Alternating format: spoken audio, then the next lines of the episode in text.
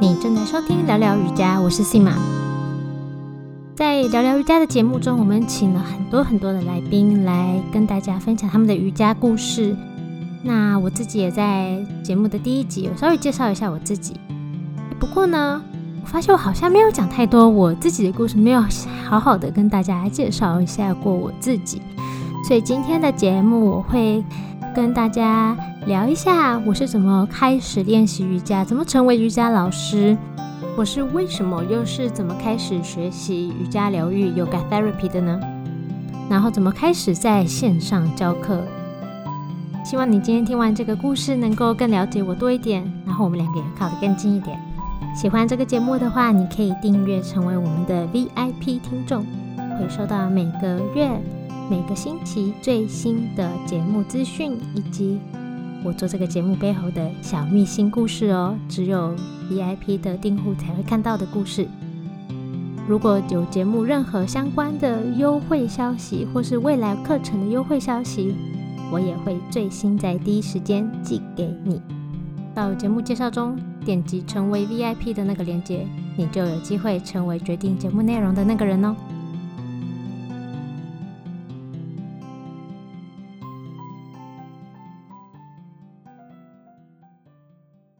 先从背景好了，因为背景跟瑜伽老师也有关系。就是我本来念斯拉夫语系，所以我才跑去波兰，因为大家都会问我为什么去波兰。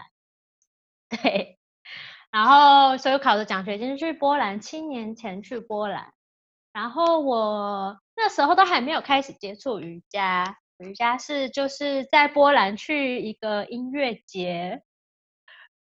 然后那个音乐节就是很疯狂，就什么都有，就是从古典乐到那个朋克，然后到那个 metal 都有那种。然后还有工作坊就很酷，就各种不同类型工作坊。那还有什么素食，然后还有一些宗教团体，就是 Krishna 什么什么之类的。然后在那边就是游行、唱歌，然后准备很好吃的素菜这样。然后我就就有瑜伽的工作坊，然后我就去参加那个工作坊，很好玩。我就就有就突然觉得瑜伽还不错，就印象很好。就所以我这我对瑜伽的第一印象。就在一个很神奇的场合去参加了瑜第一堂人生第一堂认真的瑜伽课这样子，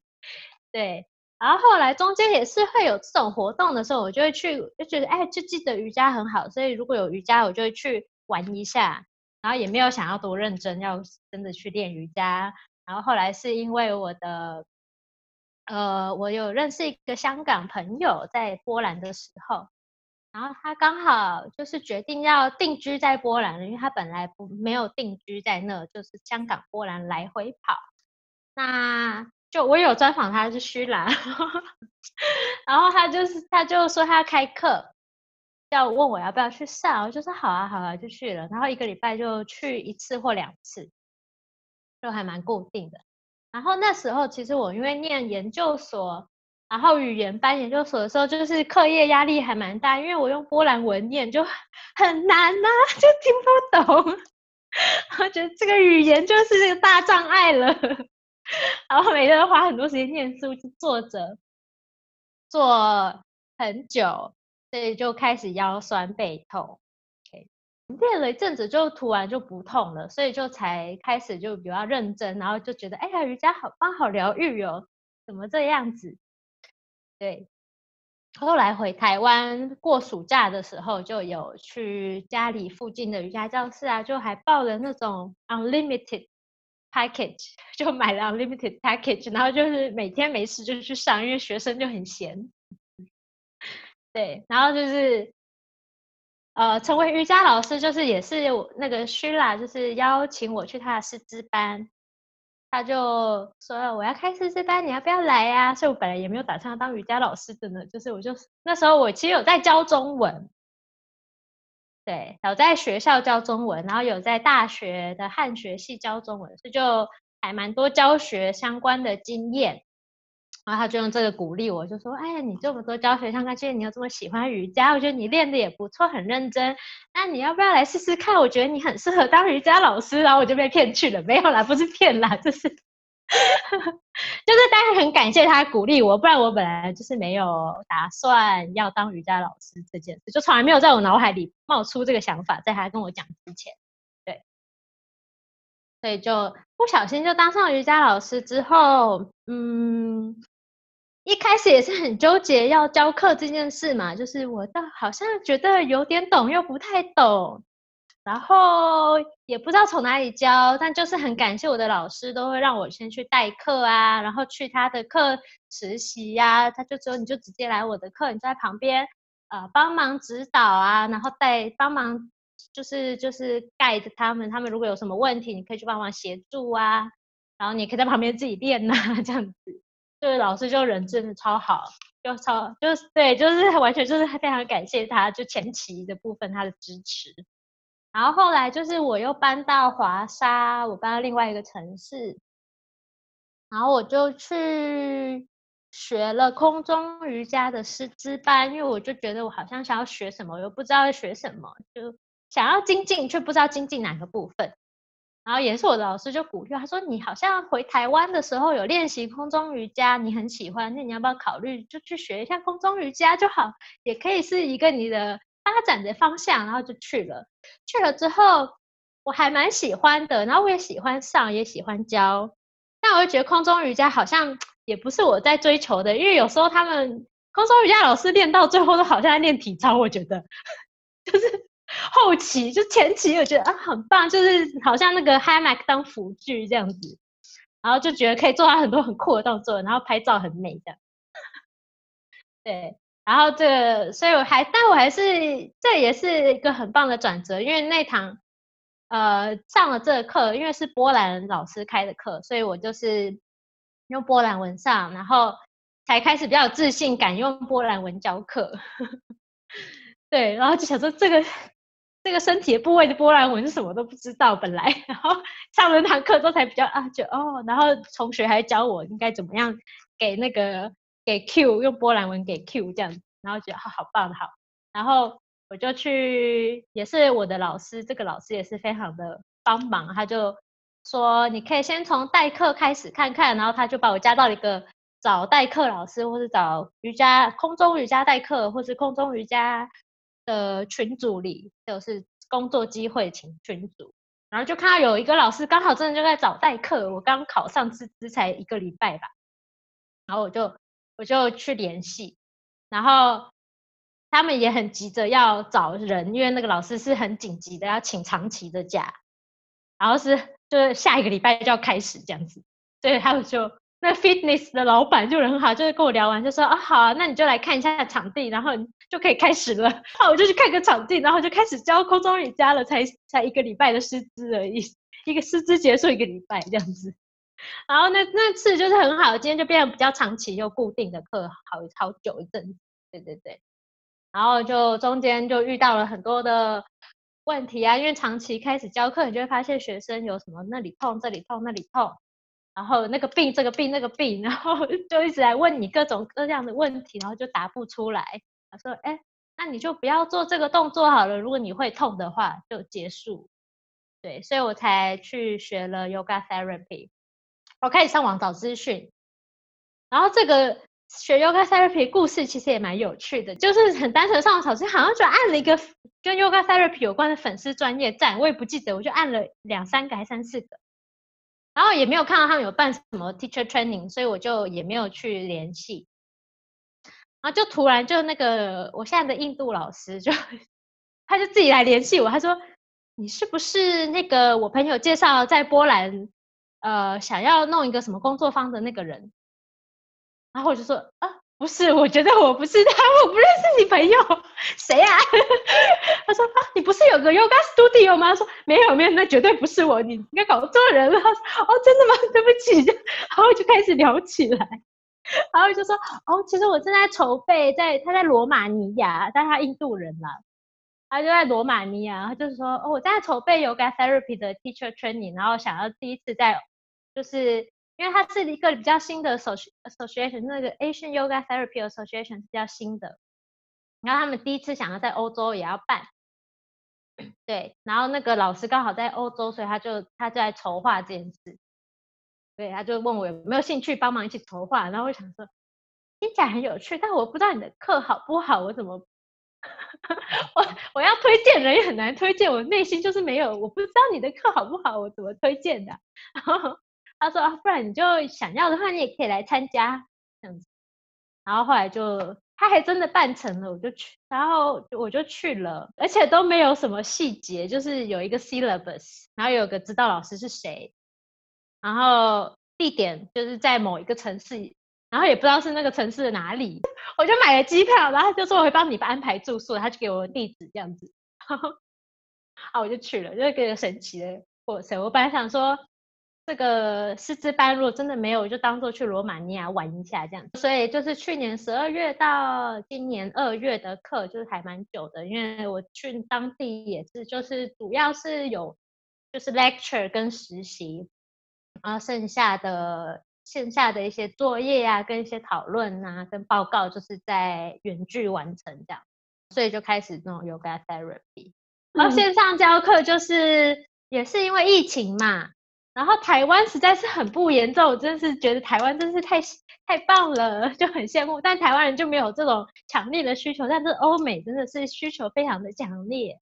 就因为你就没有别的选择，你只能在线上教啊，所以我就。我在马耳他就跟当地两个老师合作，所以就他们就先先是他们问我要不要线上教，然后他们也开始，然后我就跟着一起开课，就团体课。对，但其实就是我的学生还是流失了不少，因为大部分那时候我的学生是在当地上课上英文课的的外国学生，然后他们疫情一来就全部奔回自己国家了。所以我就，所以其实真的真的是当地的居民都很少，对，然后所以当地那种居民就很少，所以就变成就是其实学生就是还没有很多来来去去，然后就开始试着发展各式各样的内容，就是线上教学的方式，然后也是因为我有远距工作一年多的经验，因为我之前都是兼职在教瑜伽嘛。然后我另外一个正职是远距的工作，都在家里工作。然后就对于这种线上的器材，我也比较熟悉啊，使用啊什么的。然后我就开始，然后也认识很多这种就是创业家，什么 IT 或者这这种人，就认识很多。然后有可以找比较容易找到让人问问题的，就开始在线上教课。对，然后现在就目前就是希望可以尽量也是可以发展。就是能够在线上进行的课程，然后因为有 therapy，我觉得，而且加上线上，我会偏好就是，我就是会希望是以一对一为主，因为我这样教下来就觉得团体课一是线上有点难控制，尤其人一多的时候就是 超困难控制，就是你又不知道他们的场地，你又不知道他们的，你又不知道他的家具有什么，然后家里有什么东西，你就问。如果你有十个人一起上，你就很难去一个一个看。但是如果一个人就没有问题，你就可以，呃，就是看学生的状况，他们家有什么啊，给他调整这样。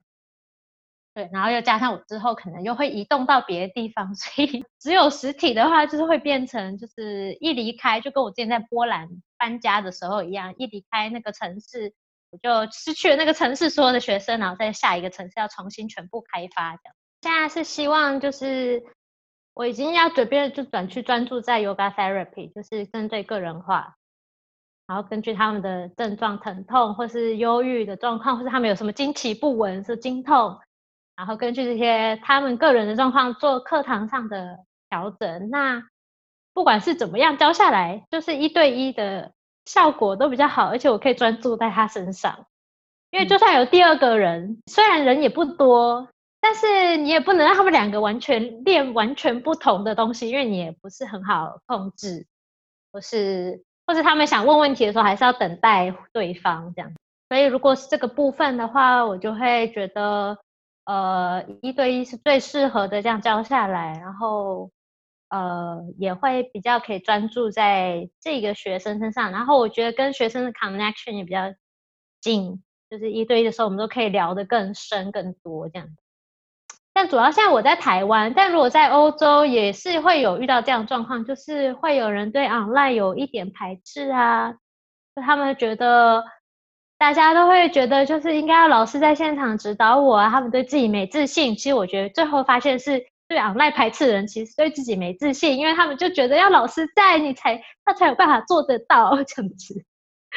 对，他就觉得自己什么，像昨天才跟一个女生聊，他也想要我教，然后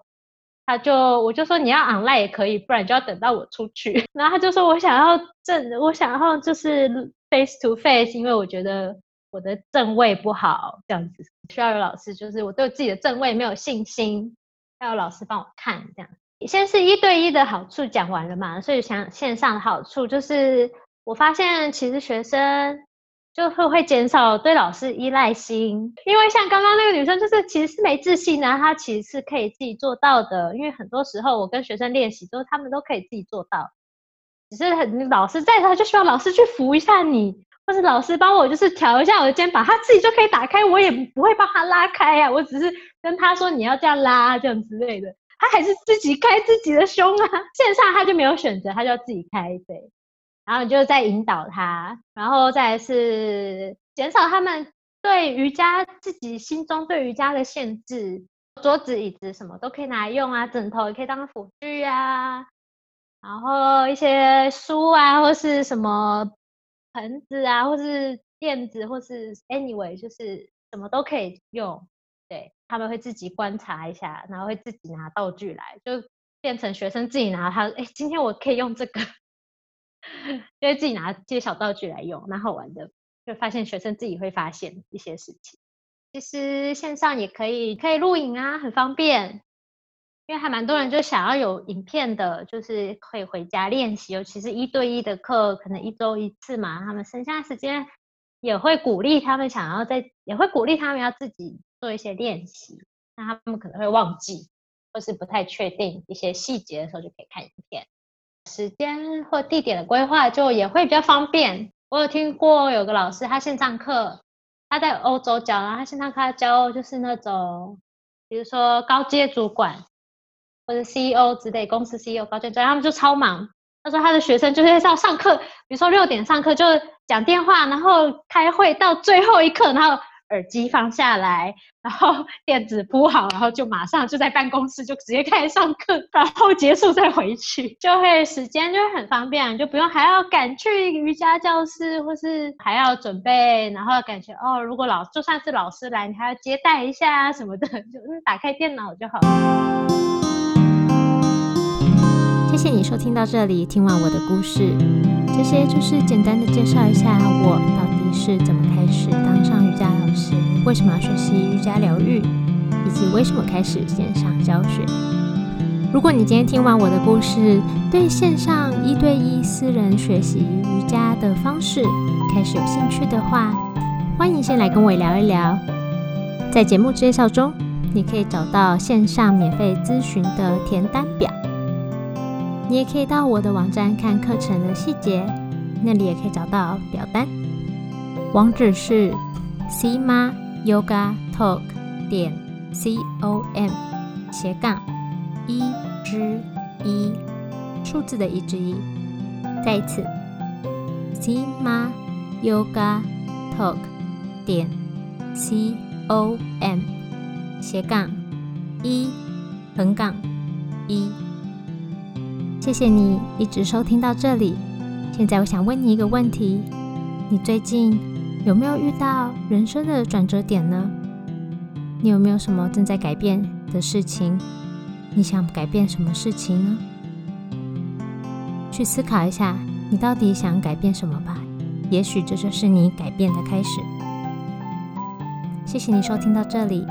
我们下周见。